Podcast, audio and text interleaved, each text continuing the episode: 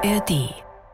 Im Nachhinein war ich unglaublich dankbar, weil ich als Musiker so wahnsinnig viel gelernt habe in der Oper. Kolleginnen und Kollegen sind natürlich unglaublich sportlich und wenige Takte später sind sie dann an der Tür der Kantine. Der Intendant dieses Opernhauses hat uns einen Zeitungsartikel vorgelegt und drei Viertel dieses Artikels war minutiös über den Quatsch, den die Blechbläser da hinten unten im Graben veranstaltet haben. Dann kommt irgendwann der Dirigent auf die Bühne Und, und, dann ist gar kein Orchester und dann mehr da. macht er die Geste unten in den Graben. Bitteschön, das sind meine Musiker. Applaus, Applaus. Ah, ist gar keiner mehr da. Genau. Das finde ich immer genial. Hallo zusammen, ich bin Anne Schönholz und ich bin Geigerin beim Sinfonieorchester des Bayerischen Rundfunks oder kurz einfach BRSO. In diesem Podcast der ARD Audiothek möchte ich euch unser Orchesterleben von allen Seiten zeigen. Hier erfahrt ihr, wie wir Musiker wirklich ticken und was bei uns alles auf und vor allem auch hinter der Bühne so los ist. Als Musiker muss man, wenn man ins Orchester möchte, eine Grundsatzentscheidung treffen. Bewerbe ich mich für ein Sinfonieorchester oder für ein Opernhaus? Ein Sinfonieorchester spielt, naja, der Name verrät's ja schon, meistens Konzerte mit großen symphonischen Werken. Dabei sitzt das Orchester immer auf der Bühne. Ein Opernorchester hat eher Begleitfunktion und ist Teil des Gesamtkunstwerks Oper. Dieses Orchester sitzt im Orchestergraben in einem Theaterhaus. Beide Orchesterformen unterscheiden sich voneinander, haben ihre Vor- und auch ihre Nachteile. Als Orchestermusiker führt man in einem Opernorchester doch ein ganz anderes Leben als in einem Sinfonieorchester. Und um genau diese zwei Lebensformen geht es in der heutigen Podcast-Folge.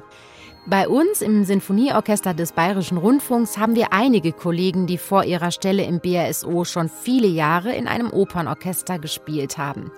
So auch mein heutiger Gast, unser Solotubist Stefan Tischler. Von ihm will ich heute unbedingt erfahren, wie es sich da unten im Orchestergraben wirklich anfühlt und wie es ist, als Musiker gar nicht, wie beim BRSO immer, buchstäblich im Rampenlicht zu stehen, sondern gemeinsam mit Sängern, Tänzern, Bühnenbildnern und vielen, vielen mehr an so einem Gesamtkunstwerk mitzuwirken.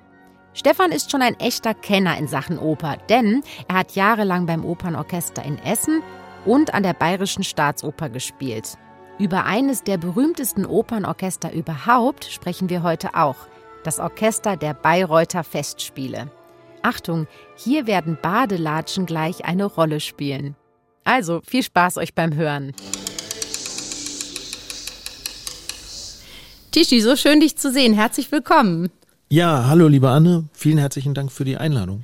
Gerne. Du, ich nenne dich ja immer Tischi, das darf ich, ne? Eigentlich Stefan, aber wir bleiben mal bei Tischi, oder?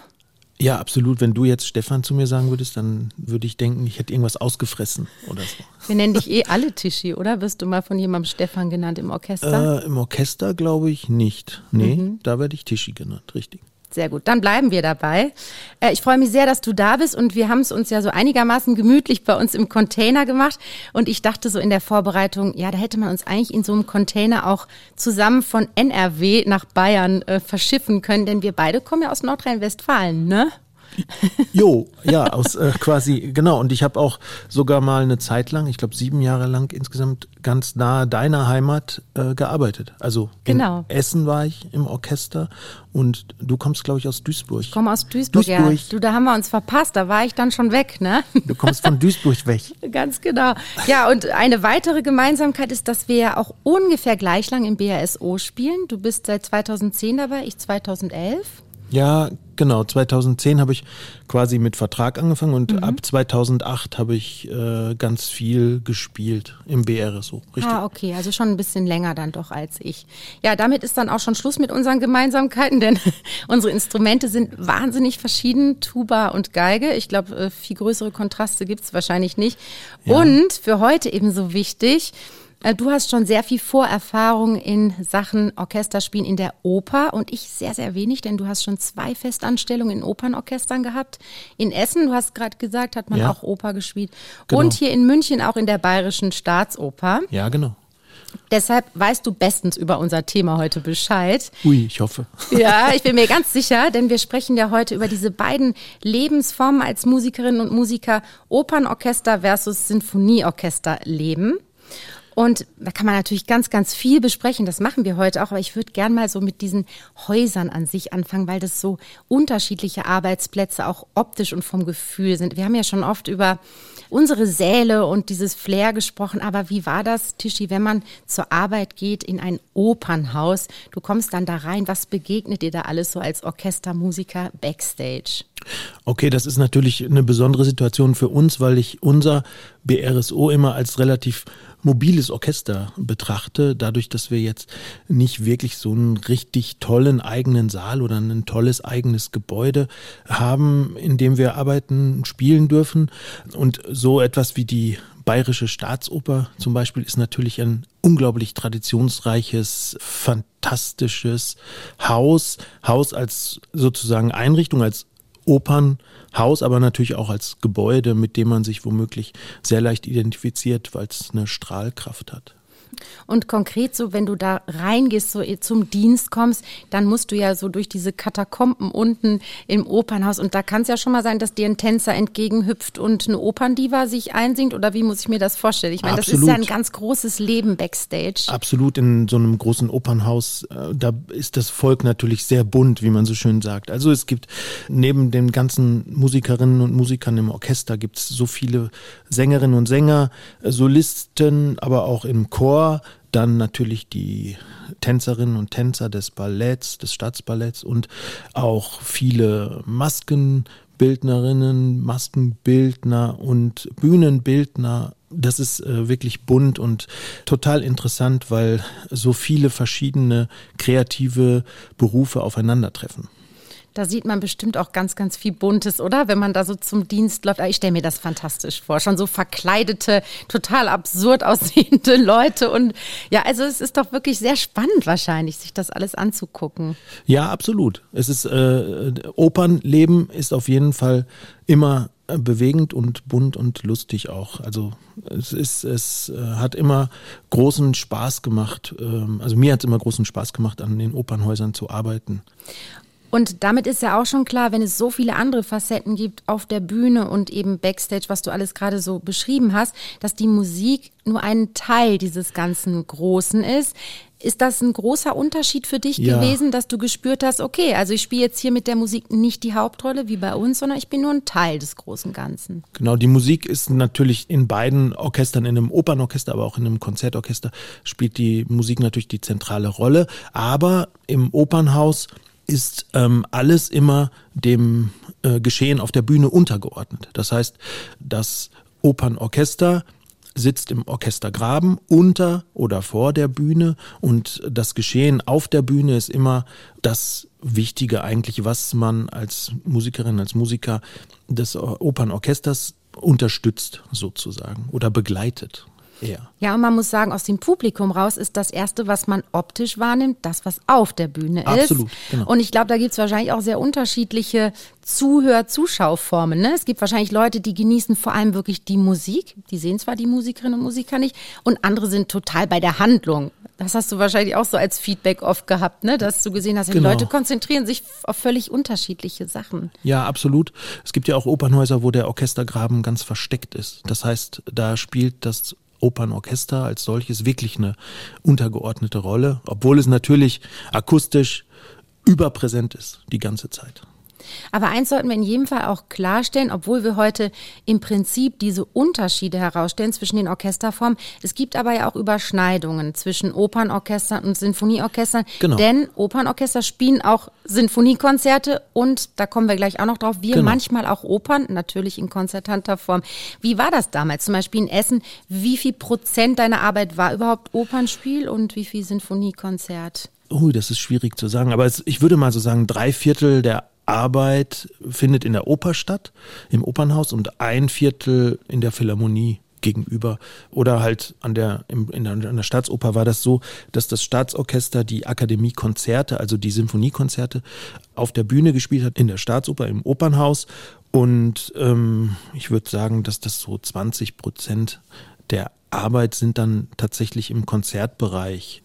Und kann man das sagen, aus deiner Erfahrung raus, haben die Orchester sich dann wahnsinnig darauf gefreut, diese Sinfoniekonzerte zu spielen und dann doch auch eben unser Leben quasi kurz mal einzunehmen? Oder war das eher so, dass sie sagten, ja gut, wir spielen auch Sinfoniekonzert, aber eigentlich, wir lieben Opern spielen. Kann man das so beantworten? Ähm, so generell kann man das nicht sagen. Ich kann jetzt nur von mir sprechen, als ich, äh, ich war ja elf Jahre insgesamt an Opernhäusern beschäftigt und ich habe mich immer riesig gefreut auf die Konzerte, wenn man dann selber als Musiker auf der Bühne sitzt. Äh, darauf habe ich mich immer sehr gefreut und auch natürlich auf die Tourneen, weil ja zum Beispiel das Bayerische Staatsorchester, bei dem ich dann gespielt habe, das hat ja auch dann ab und zu eine internationale Tournee und das waren dann schon absolute Highlights. Und ich glaube, das ist ja für das Orchester an sich auch unfassbar wichtig, immer wieder wirklich nur rein musikalisch zu arbeiten. Ne? Und nicht nur, wie du gerade gesagt hast, doch in gewisser Weise auch dem Bühnengeschehen zu dienen, in gewisser Weise. Richtig.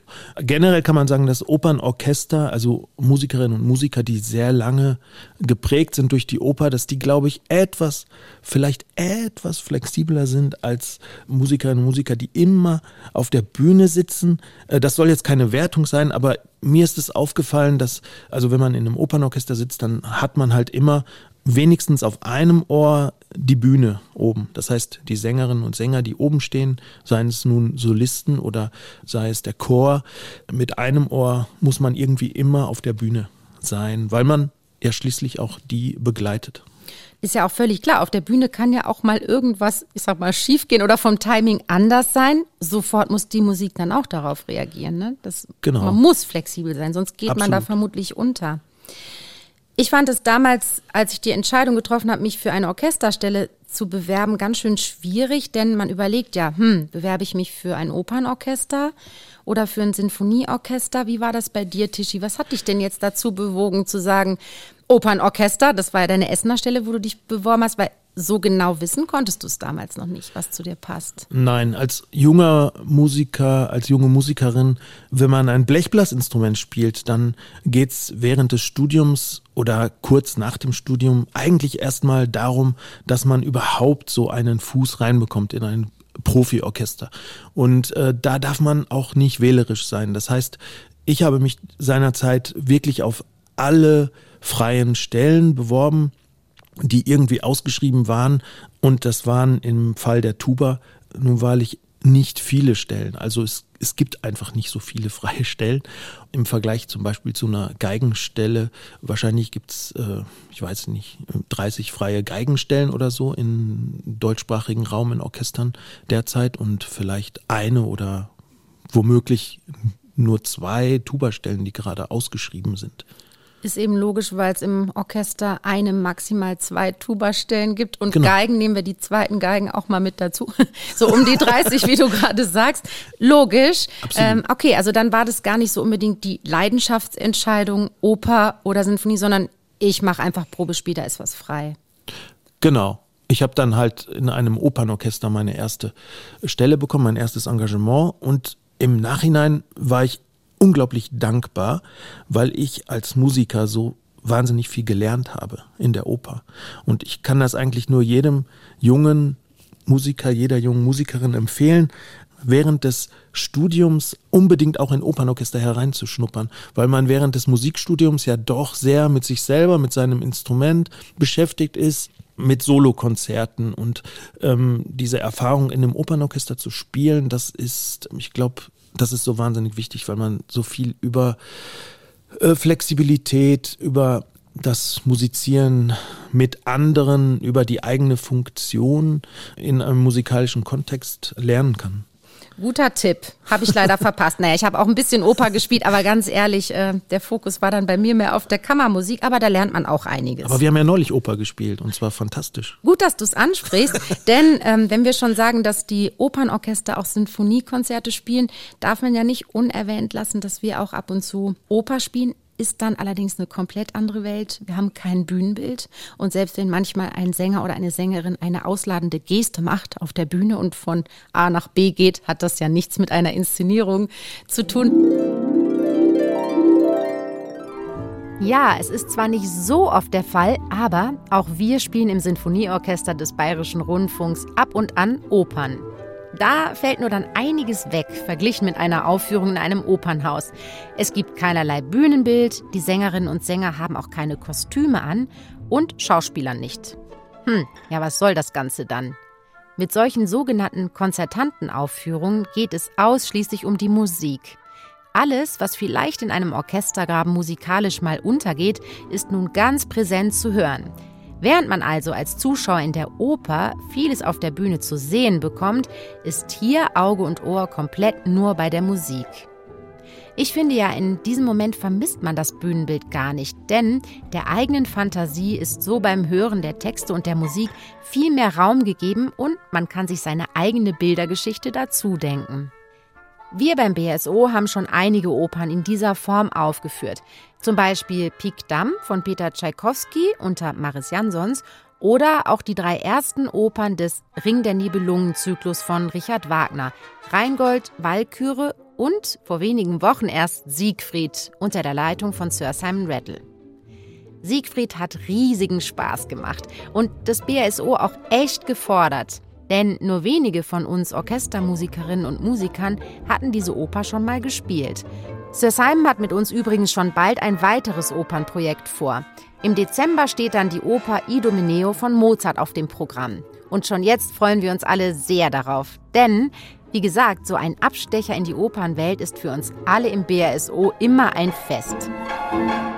Wie erlebst du dann solche Konzertantenaufführungen vor dem Hintergrund deiner echten Opernerfahrung? Hier ist es dann so, dass wir uns wirklich auf die Musik konzentrieren, alle zusammen. Also mit den Sängerinnen und Sängern, die da beteiligt sind. Neulich zum Beispiel bei dem Siegfried mit Sir Simon hatten wir die Chance, den, den Siegfried, unsere dritte Ringoper mit Sir Simon äh, zu spielen und aufzunehmen auch. Und wir hatten einfach 14 Tage Zeit, ich glaube sogar noch mehr. Wir, wir, haben sogar eine kleine Tour gemacht äh, genau. mit Konzerten. Mhm, in Hamburg und Luxemburg haben wir auch noch Genau. Gespielt. Somit hatten wir über 14 Tage Zeit, uns so richtig intensiv mit der Musik zu beschäftigen. Und zwar nur mit der Musik. Das heißt, wir saßen auf der Bühne und äh, die Sängerinnen und Sänger sind ja nur wenige bei so einer Ringoper, die äh, standen vorne. Und wir haben uns wirklich nur auf die Musik konzentrieren dürfen. Eigentlich ein totaler Luxus. Und so gut hast du selten auch mal die Sängerinnen und Sänger gehört dadurch, ne? Weil sonst, äh, je nachdem, wo du im Graben sitzt, ist das manchmal fast unhörbar. Absolut. Je nach Operngraben äh, ist das schwierig. Also zum Beispiel in Bayreuth, der Graben, hat sogar einen Deckel und da kriegt man von der Bühne fast gar nichts mit, als Musiker im Graben. Davon musst du gleich eh noch mehr erzählen, von deiner Bayreuth-Erfahrung. Aber rein musikalisch ist es natürlich toll, dass wir eben, wie du es gerade gesagt hast, so viel Zeit hatten, uns nur auf die Erarbeitung dieses Werks, also von Siegfried zu konzentrieren. Wie sieht's denn so im Opernorchester-Alltag aus? Wie viel Zeit hat man denn da, um so einen Schinken, sag ich gerne, weil das wirklich ein so langes Werk jeweils ist, äh, sich wirklich für die Probenzeit Zeit zu nehmen? Da gibt's nicht viel Zeit. Also in so einem Repertoirebetrieb eines großen Opernhauses, wie zum Beispiel die Bayerische Staatsoper, da gibt es einfach nur wenige Proben und es gibt ein riesiges Orchester. Das heißt, als einzelner Musiker, als einzelne Musikerin muss man dann schon mal schauen, dass man, wenn nur vier OAs und vier BOs angesetzt sind, das dass musst man du gerade nochmal übersetzen. OA. Orchester allein Probe. Nein, das ist ja super. BO heißt Bühnenorchester Probe. Aha. Genau. okay. Das heißt, bevor das Orchester in den Orchestergraben geht und die Bühne und das Orchester zusammengeführt werden, womöglich mit auch noch Handlung auf der Bühne. Vorher gibt es die Orchester-Alleinproben, mhm. die der Dirigent nur mit dem Orchester äh, hat. Die sind natürlich wahnsinnig wichtig, um erstmal überhaupt das Stück musikalisch zu erarbeiten. Aber ich habe gehört von Leuten, die auch ganz frisch im Opernorchester waren, dass es durchaus mal passieren kann, dass man diese OA, Orchester Alleinproben, nicht mitbekommt, dass man einfach in eine Aufführung reingeschmissen wird. Genau, es gibt das Repertoire, also an so einem Repertoirehaus. Also das Pendant ist das, der Stagione-Betrieb, den gibt es natürlich auch, dass immer nur gerade eine Oper erarbeitet und aufgeführt wird. Und diese Oper läuft dann zehnmal oder so und dann kommt die nächste Oper. Mhm. Und in so einem Repertoirehaus, wie wir das mehrheitlich im deutschsprachigen Raum haben, vor allem natürlich an den großen Opernhäusern, da kann es auch mal sein, dass eine Oper komplett ohne Probe auf dem Plan steht. Dann ist eine La Bohème oder ein Troubadour, der ohne Probe läuft. Und wenn man als junge Musikerin oder junger Musiker auch in der Probezeit ans Opernhaus kommt, kann das passieren, dass man so eine Oper mal ohne Probe spielen muss. Und da sind wir ja bei einem ganz entscheidenden Punkt, weil das für das Gesamtorchester und den Gesamtladen als Repertoire gilt, nach dem Motto, das läuft schon so, aber für einen ganz persönlich ist das alles andere als Repertoire. Absolut. Äh, hast du das oft erlebt oder auch in Probejahren? Also ich muss dir ganz ehrlich sagen, ich weiß nicht, wie man das packt. Also erstmal diese Vorbereitung und da bleiben ja trotzdem so viele Dinge offen, die man gar nicht weiß, wie macht das dann letztendlich der Dirigent, was läuft auf der Bühne, wie überlebt man sowas? Also ich habe das glücklicherweise nur selten erlebt. Mein erstes Engagement hatte ich ja in Essen am Opernhaus und da wurde sehr viel geprobt. Und da hatte ich das Glück, dass ich viele, viele Opern wirklich unglaublich gut kennenlernen konnte. Und als ich dann an die Bayerische Staatsoper kam, war ich schon mit sieben Jahren Opernerfahrung oder so eigentlich schon so ein bisschen ein alter Fuchs und es hat mir nichts ausgemacht, dass ich dann äh, irgendwelche Opern ohne Probe spielen musste. Aber wenn man als junge Musikerin, als junger Musiker tatsächlich mal ohne Probe so eine Oper spielen muss, dann bedeutet das eigentlich ziemlich krasse selbstständige Vorbereitungszeit und äh, das ist schon heftig. Mir hat mal jemand aus der Staatsoper hier in München gesagt, der in der Probezeit war, Ganz ehrlich, Anne, ich weiß an einem Tag, ich habe vielleicht vier Stunden Zeit zu üben. Hm, wenn ich jetzt eine Wagner-Oper einmal nur durchhöre mit Notenlesen, ist meine gesamte Übezeit schon vorbei. Dann habe ich noch eigentlich keinen Ton wirklich geübt.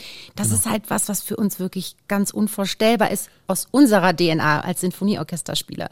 Absolut. Also das, diese Einteilung des Übens, wie macht man das ganz intelligent, muss man sich da wahrscheinlich organisieren. Langfristig, genau. Das geht nur langfristig. Wobei das bei uns ja auch so ist, dass manchmal eine fünfte Maler kommt und wir haben nur zwei Probentage oder so. Das ist ja auch schon mal vorgekommen. Und dann ist das für junge Kolleginnen, für junge Kollegen auch schwierig einzustudieren. Stimmt. Ich. Also schnell müssen wir auch sein, da hast du total recht. Wenn wir heute Opernorchester und Sinfonieorchester so einander gegenüberstellen, finde ich, muss man neben dem, was du schon so schön erzählt hast, auch über die Häuser und so weiter, auch mal die Arbeitszeiten anschauen, denn das ist auch wahnsinnig unterschiedlich. Erzähl mal, Tischi, wie war das damals Du warst wahrscheinlich viel mehr sehr spät abends unterwegs, oder? Absolut, natürlich. Also das Opernleben findet abends statt.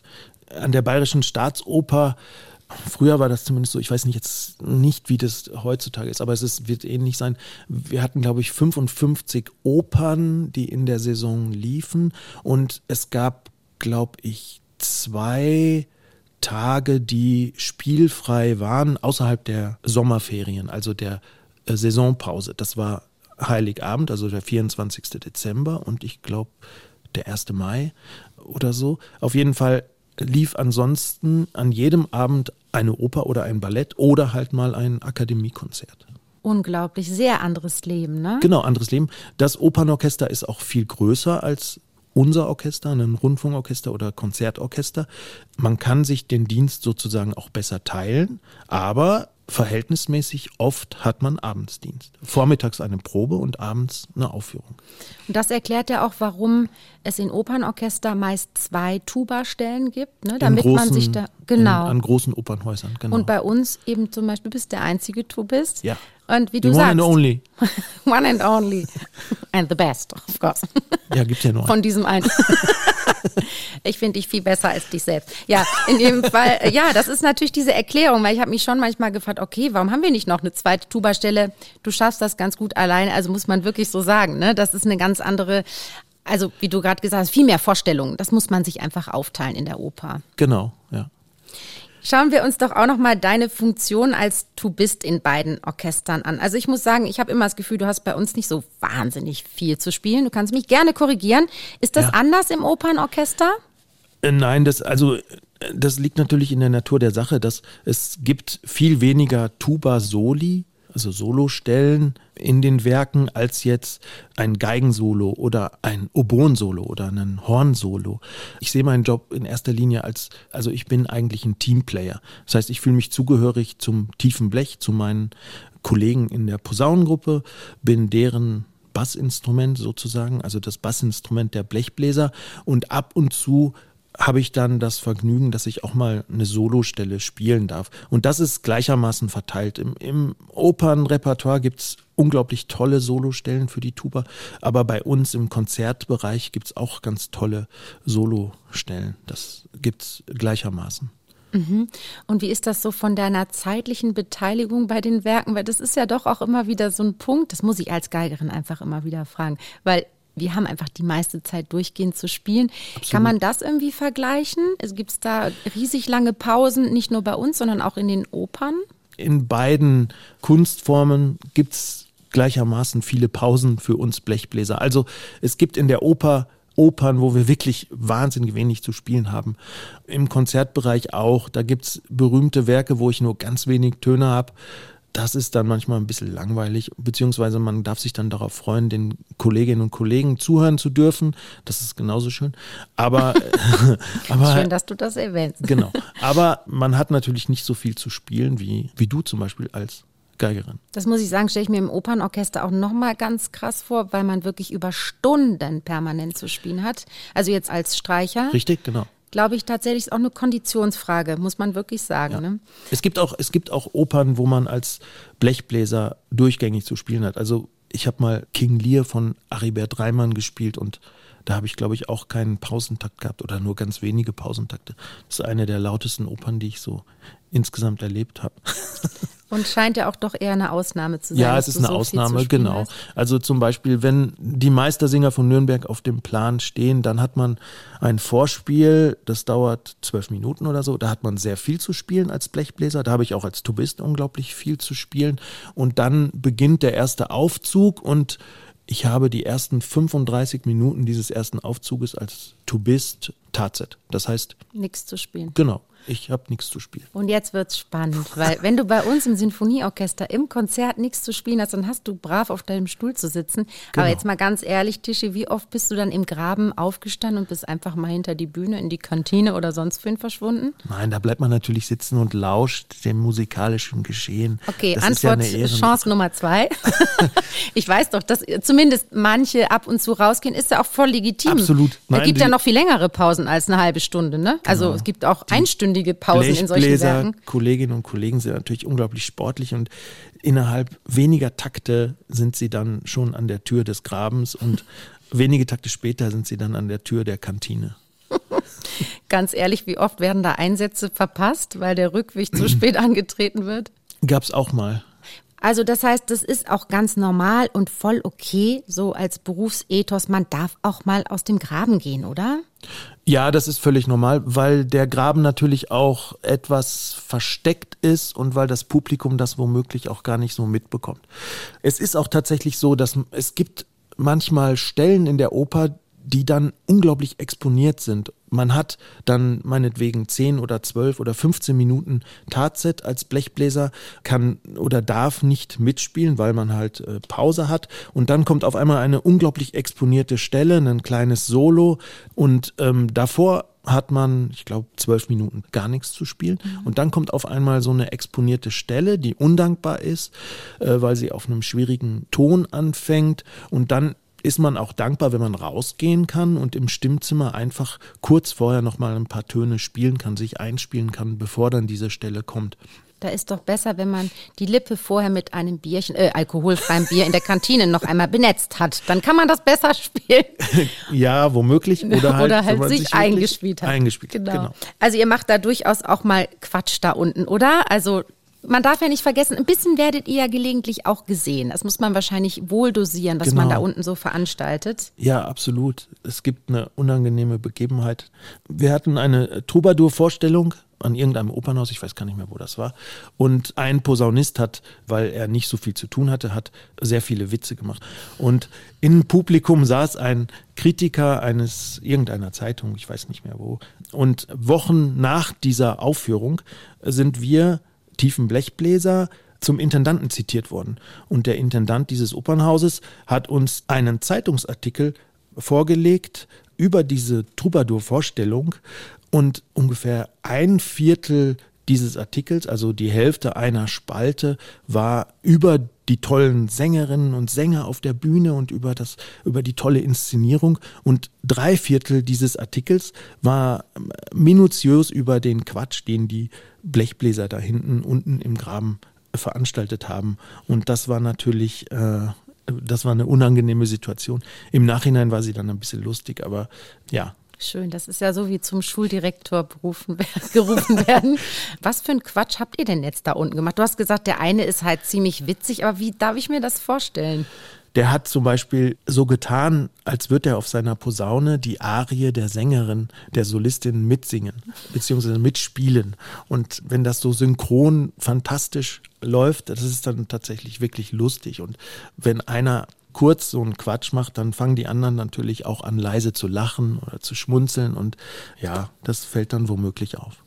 Okay, so ein bisschen im Graben nachspielen, was da oben vielleicht passiert. Ja. Wo du eben erzählt hast, dass man durchaus aufpassen muss, dass man einen Einsatz nicht verpasst, weil man so lange Pausen hat. Ich erinnere mich da gerade noch, dass es in einer Probe mit Sir Simon Rattle bei euch aber durchaus auch schon vorgekommen ist im Blech. Ne? Ich weiß, Ui. er dirigierte da so in eure Richtung und das Blech und alle guckten auf ihre Handys oder Bücher. Keiner hat was mitgekriegt. Oh ja, das, ich glaube, das war sogar neulich beim Siegfried. Ja, genau. Äh, und irgendwie war das die Situation in einer Probe, wo wir unaufmerksam waren und er uns freundlich, charmant erinnert hat, dass wir den Einsatz verpasst hatten. Guten Morgen, hat er gesagt. Ja, guten Morgen. Und einer von uns hat, glaube ich, gesagt, so klingt ein Taktstock. Weil es, er hat halt runtergeschlagen und es kam nichts. Schön gekontert eigentlich. Genau. Da können Sie mal sehen. Wenn wir schlafen, kommt von ihnen eigentlich auch nichts. Ja, Sisheim hat es natürlich wieder sehr charmant, wie er halt ist, äh, dann gerettet oder der hat da einfach eine lockere Art, mit sowas Absolut. umzugehen. Und das war ja auch in einer Probe und nicht Eben. im Konzert. Das ist wieder der Unterschied, wenn wir das heute schon so einander gegenüberstellen. Das geht halt auch wirklich nur in der Probe und passiert euch natürlich auch nur in einer Probe. Genau, das ja natürlich, das sollte natürlich nicht passieren. Eigentlich sollte es auch in der Probe nicht passieren, aber Klar. nun gut, das passiert nun mal. Jetzt haben wir so oft über den Orchestergraben gesprochen, aber eigentlich hast du noch gar nicht so richtig beschrieben, wie sieht es denn da nur eigentlich aus? Also wenn man jetzt als Opernbesucher so ein bisschen da reinblinzeln kann, so richtig, wie sieht man? Ich beschreib mal. Die sehen zwar alle wahrscheinlich ein bisschen unterschiedlich aus, so, die aber. Die sehen unterschiedlich aus, genau. Es gibt Orchestergräben in Opernhäusern, die sind sehr offen und die Musikerinnen und Musiker sind sehr präsent im Raum. Das heißt, das Publikum kann wunderbar in den Orchestergraben hineinblicken. So ist es zum Beispiel auch hier an der Bayerischen Staatsoper. Und deswegen gibt es auch einen strengen Kleiderkodex, also es gibt eine strenge äh, Kleiderordnung. Ja. Und weil man so präsent ist, muss man sich auch dementsprechend verhalten. Beziehungsweise ist es auch so, dass die Musik natürlich präsent ist. Das heißt, das Opernorchester in so, eine, in so einem Fall muss auch viel flexibler in der Dynamik reagieren und oftmals auch viel gedeckter und leiser spielen als jetzt ein Orchester, was in einem Orchestergraben spielt, welcher ganz tief dunkel und äh, verdeckt ist. Zum mhm. Beispiel der Orchestergraben in Bayreuth, wo man dann im Sommer auch in Flipflops und kurzer Hose sitzt als Musikerin oder Musiker. Ja, jetzt hast du zweimal schon Bayreuth erwähnt und ich habe jetzt auch Lust, da echt mal gerade mehr von zu erfahren. Du hast schon ein paar Mal bei den Bayreuther Festspielen mitgespielt und du hast es gerade erwähnt, dort ist eben die Sondersituation zu aller Tradition und dort natürlich aber auch zum Graben speziell, dass der eben zu ist. Warum hat man das damals eigentlich gemacht? Warum war das Wagners Konzeptidee? Es ist auf jeden Fall so, dass dieser Orchestergraben und dieses Opernhaus, dass das dann doch ein sehr spezieller Klang ist. Also das Orchester wird in einem wirklich schönen Klang zusammengeführt mit der Bühne. Die Bühne ist auch besonders präsent. Das heißt, die Sängerinnen und Sänger können eigentlich sehr gut präsent im Opernhaus sein. Äh, das Orchester kann die Sängerinnen und Sänger nicht so leicht zudecken, weil halt dieser Graben auch so tief und so abgedeckt ist. Die berühmten Bayreuther Festspiele. Die Eröffnung der Festspiele im Sommer ist immer ein großes Medienereignis. Wagner-Fans aus der ganzen Welt pilgern nach Bayreuth. Die Promidichte auf dem roten Teppich ist jedes Jahr hoch. Die Akustik im Richard Wagner Festspielhaus in Bayreuth ist weltweit einmalig. Einmalig ist auch der Orchestergraben in diesem Theater. Was hat es denn damit auf sich? Wagner selbst ließ dieses Festspielhaus bauen, um seine mehrstündigen Opern exakt nach seinen Vorstellungen dort aufzuführen. Das Erleben seiner Werke sollte im Vordergrund stehen. Ganz ohne Prunk, reduziert einfach auf das Wesentliche. Zwischen Publikum und Bühne sollte nichts sein, was ablenken könnte. Und so ließ Wagner das Orchester unter der Bühne verschwinden. Mystischer Abgrund, so nannte Wagner seinen Orchestergraben.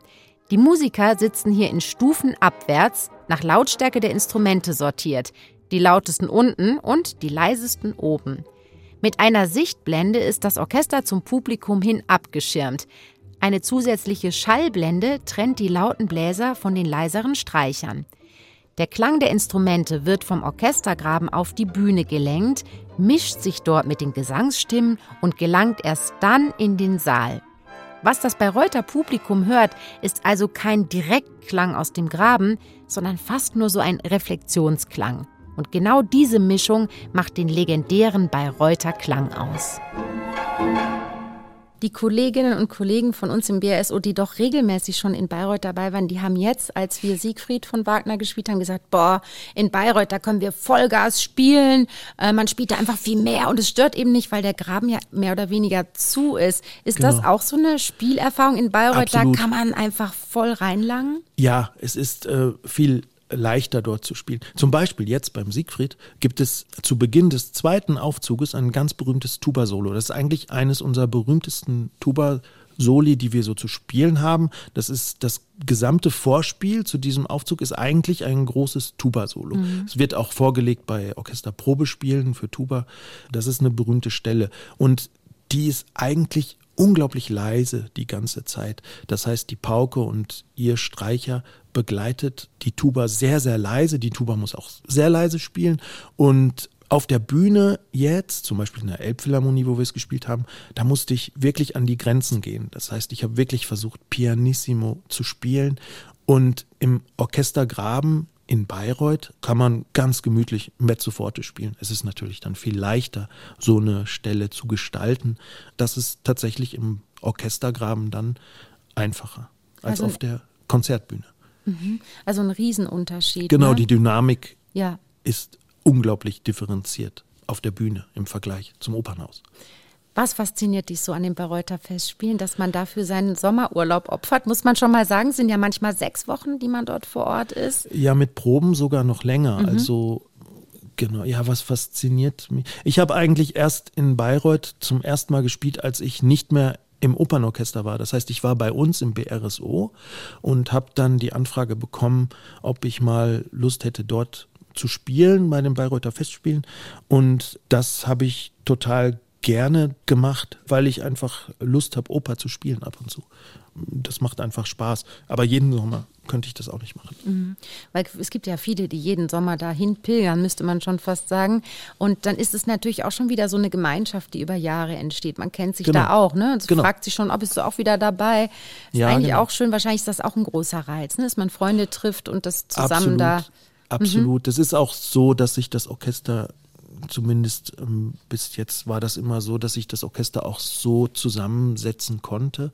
Und ähm, die Besetzung und Berufung in dieses Orchester lief über Empfehlungen. Und das war natürlich dann so, dass irgendwie mögen sich da natürlich alle, weil, weil sie freiwillig dort sind und ihren Sommerurlaub verbringen und weil sie auch empfohlen worden sind von anderen wiederum, die mit ihnen musizieren möchten. Und vermutlich auch klar, da kommt nur jemand hin, der eine große Leidenschaft für die Sache hat. Ne? Da genau. ist keiner und sagt, ach, ich muss jetzt, ich bin für diese Oper eingeteilt worden. Es ist purer muss, Privatenthusiasmus. Man Macht muss auch viel die aus. Oper sehr mögen, natürlich. Und man muss auch vor allen Dingen die Wagner-Opern sehr mögen. Ja, wenn man Wagner nicht mag, sollte man vielleicht nicht nach Bayreuth kommen. genau. Weder als Zuhörer noch als Spieler. Richtig. Genau. Apropos Spieler, wir haben hier eine Tradition, Tischi, du weißt es. Wir spielen hier auch okay. gerne. Jetzt habe ich Angst. Das musst du gar nicht. Ich freue mich jetzt mit dir zu spielen. Ist doch eine schöne Abwechslung. Unsere Redakteurin lässt sich da immer was Tolles einfallen und sie hat mir verraten, ich kenne das Spiel inhaltlich nicht, dass es heute um das Wissen aus der Opernwelt geht und wir beide werden da mal so ein bisschen drauf hingeprüft. Uiuiui, okay. Also Gut. ich habe ja das Gefühl, du müsstest eigentlich viel besser abschneiden, denn du hast da viel mehr Vorwissen. Aber mal gucken, um was es überhaupt geht. Tischi, okay. hast du eine Idee? Wollen wir um irgendeinen Einsatz spielen? Um ein Abendessen auf der nächsten Konzertreise. Oh ja, das finde ich super. Genau. Du, da suche ich mir schon mal ein Restaurant raus. Okay, bist du bereit? Dann machen wir dieses Spiel. Okay, ich bin bereit. Also, Frage Nummer eins. Wie lang oder wie kurz ist die kürzeste Oper der Welt? A. Zwei Minuten lang, B. Sieben Minuten lang oder C. 15 Minuten lang? Die kürzeste Oper, das kann gut sein, dass das irgendwie nur so was ganz Kleines ist. Ich würde, ich, ich tippe auf zwei Minuten. Zwei Minuten sagst du? Ja, kann, kann ich mir schon vorstellen. Nee, ich finde, das sind schon 15 Minuten. Das ist ja schon noch kurz genug. Auflösung? Okay. A ist richtig. Ach Mann und Tischi. Die Frösche heißt diese Oper des tschechischen Komponisten Leon Jurica, gilt als die kürzeste Oper der Welt. Das Werk soll zwei Minuten und acht Sekunden dauern. Da lohnt sich kaum das Hinsetzen. Und der Text besteht nur aus Quark. Quark.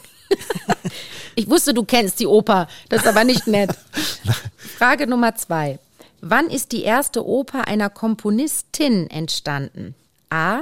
1902, B. 1789 oder C. 1625? Boah. Oh, jetzt muss ich überlegen. Komponistinnen, Oper. Ich tippe auf 1789, also im, im Rahmen der Französischen Revolution nach der Aufklärung. Ich glaube, dass die Frauen da Auftrieb bekommen haben und sich getraut haben. Ich komponiere jetzt eine Oper. Das, das, ist ja das Jahr der Französischen Revolution. Genau. Vielleicht hat eine Frau eine Revolutionsoper geschrieben, sagst genau. du. Okay. B. Hm. Ich würde dir so gerne recht geben, aber das mache ich so ungern, dass ich einfach auf C tippe, 1625. Keine Ahnung, wie ich darauf komme.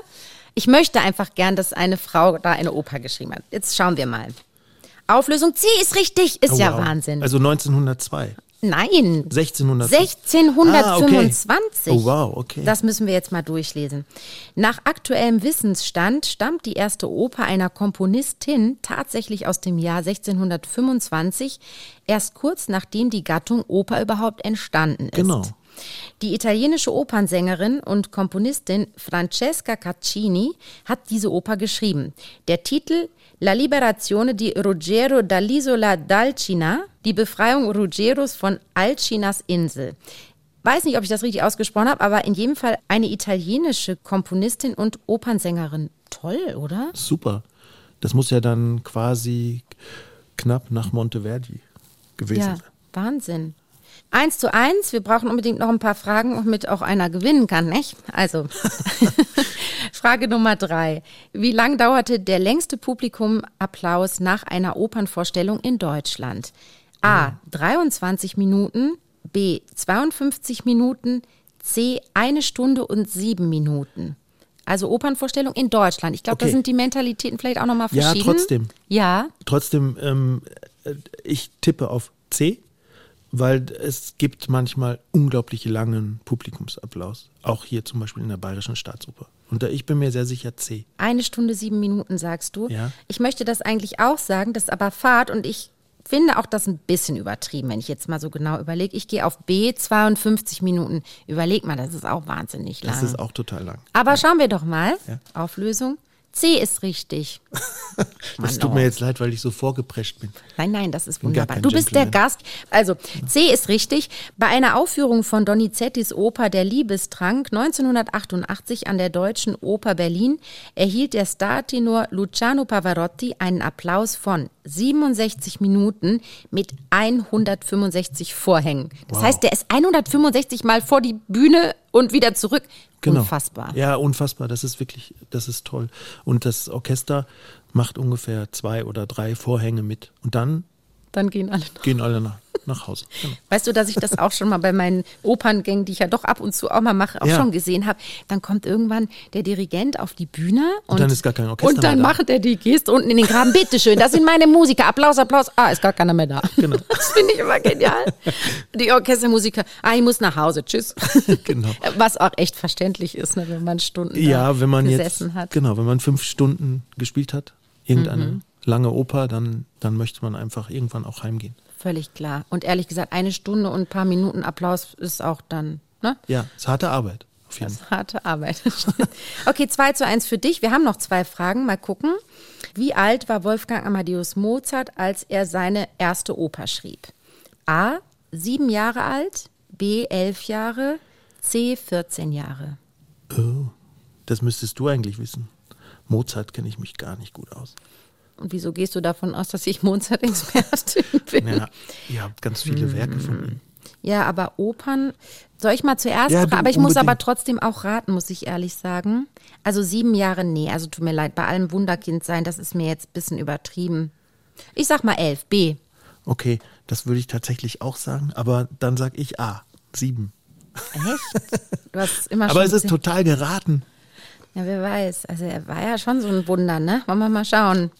B ist richtig. Ah, dann Tischi, es tut mir so leid. ich freue mich schon aufs Essen. Ähm. Auflösung B ist richtig. Gerade mal elf Jahre alt war Mozart, als er das Singspiel Die Schuldigkeit des ersten Gebotes schrieb. Ui. Schon zwei Monate später vertonte er einen lateinischen Text für sein Bühnenwerk. Apollo et Hyacinthus. Wow. Boah, Mit elf, das ist Gott. echt, ja, ist ein Wunderkind gewesen. Was ich so mit elf gemacht habe, von der Da Oper war grad- das weit entfernt. Ich habe da auch gerade dran gedacht. Warte mal, jetzt steht's dann 2-2, Tischi. Jetzt kommt Okay. die entscheidende Frage. Okay, Ja? gut. Also, Frage Nummer 5. Bei der Premiere der Oper Olympie an der Pariser Oper 1819 befanden sich neben Sängern auf der Bühne A. Eine Giraffe, B. Zwei Elefanten, C. Drei Kamele. Kann ich mir alles drei Olymp. vorstellen. Darf ich was sagen? Ja, du musst ja was sagen. Also ich sag, das waren Elefanten. ich stelle mir da Kamele vor. Okay. C. Gut. Jetzt wird's spannend. Da, da, da, da. B ist richtig. Elefanten? Ja, es sind Elefanten, Tischi. Du kannst dir schon mal ein ähm, schönes Restaurant aussuchen, okay? Okay. Aber jetzt erstmal die Auflösung. Der Komponist Gaspare Spontini hat bei seiner Oper Olympie auf spektakuläre Effekte gesetzt. Der Triumphmarsch des dritten Akts benötigte zum Beispiel ganze 24 Trompeten. Im Finale der Pariser Aufführung wurden dann auch noch zwei Elefanten auf der Bühne eingesetzt. Wow. Boah, also ein sehr pompöses Ding offensichtlich. Ja, krass. Vor allen Dingen, dass die, die Opernbühne das ausgehalten hat. Ich gratuliere dir von Herzen, Tischi. Ich habe gewonnen. Wahnsinn. Aber ich darf dann schon auch was essen, wenn ich dich einlade. Ne? Schön. Tischi, jetzt haben wir, finde ich, viele schöne Sachen gesammelt. Du hast viel erzählt, so aus deinen beiden Erfahrungswelten, Opernorchester und Sinfonieorchester. Was würdest du sagen? So ein Beruf prägt einen doch sehr. Findest du, der Tischi, der damals im Opernorchester gespielt hat, war so ein bisschen ein anderer Tischi als heute nach einer langen Sinfonieorchesterprägung? Ähm, ein anderer vielleicht nicht, aber mit auf jeden Fall einer sehr breit gefächerten Berufserfahrung. Wenn man den Job jetzt, ich mache das, ich glaube, 23 oder 24 Jahre, dann haben mich diese Opernjahre, ich glaube elf Jahre habe ich an Opernhäusern gespielt, die haben mich in besonderer Weise geprägt. Da bin ich froh drum und ich äh, denke auch total gerne zurück an die Jahre. Hab's immer genossen, in Opernorchestern zu spielen. Aber ein anderer Musiker bin ich jetzt, glaube ich, nicht. Vielleicht ein bisschen breiter aufgestellt, sage ich mal. Und so als Typ, der Quatschmacher aus dem Graben, ist das was, wo man dann doch in so einem Sinfonieorchester, wo die Mikrofone immer vor der Nase hängen, muss man ja auch mal sagen, es hat schon manchmal auch was wahnsinnig Diszipliniertes. Absolut. Und mit zunehmendem Alter wird man ja auch immer seriöser. Achso, das habe ich bei dir bisher verpasst, aber freue mich darauf. Und ich freue mich eh, dass wir heute schön gesprochen haben. Tausend Dank, Tischi. Ja, vielen Dank. Ich Großen mich. Spaß gemacht. Mir auch. Vielen Dank. Opernwelt und Konzertwelt. Ich bin mal gespannt, was Sir Simon darüber so denkt. Ich würde sagen, wir rufen einfach mal an. Hallo Sir Simon, hier ist Anne. Oh, Anna, good morning. I'm just having coffee. I hope you are too. Ich leider noch nicht, aber ich hole mir später ein. Sir Simon, ich habe in dieser Podcast-Folge mit unserem Solotubisten Stefan Tischler über die Unterschiede zwischen Sinfonieorchester und Opernorchester gesprochen. Wie ist es denn für Sie als Dirigent? Yes. I love both, really. It's it's such a different job. Uh, as opera conductor, there is so much to take care of. And sometimes I feel like I've been transported in the middle of Cirque du Soleil and I have to catch all the falling things. uh, look, I always loved the theatre. And an opera orchestra, they learn how to tell stories in sound. And so it's really just very important that a great orchestra like the BASO really also plays opera. And it would just gives more colors and more possibilities. And so I look forward that we have the chance to play operas in concert, but also sometimes opera on stage when we're lucky. Ja, absolut. Für uns ist das als Sinfonieorchester eine so wichtige Erfahrung und ich freue mich auch schon sehr drauf. Wir haben ja bald Mozarts Idomeneo mit Ihnen auf dem Programm. Danke, Sir Simon, und ich werde mich natürlich wieder melden. Ja. Habt ihr Lust auf mehr Klassikwissen und Facts rund um die klassische Musik und zwar in lustig? Dann kann ich euch den Podcast Klassik für Klugscheißer in der ARD Mediathek sehr ans Herz legen. Die Podcast-Hosts Uli und Lauri haben sich in der aktuellen Folge zum Beispiel One Hit Wonder vorgenommen. Wir kommen zu einem Stück Musik, das, wie ich finde, ja eher dem Leistungssport als hm. der Musik zuzuschreiben ist. Es ist so ein bisschen zu einem Spaß geworden, sich darin zu überbieten, dieses Stück so schnell zu spielen, wie es halt irgendwie möglich ist. Ich spreche vom Hummelflug.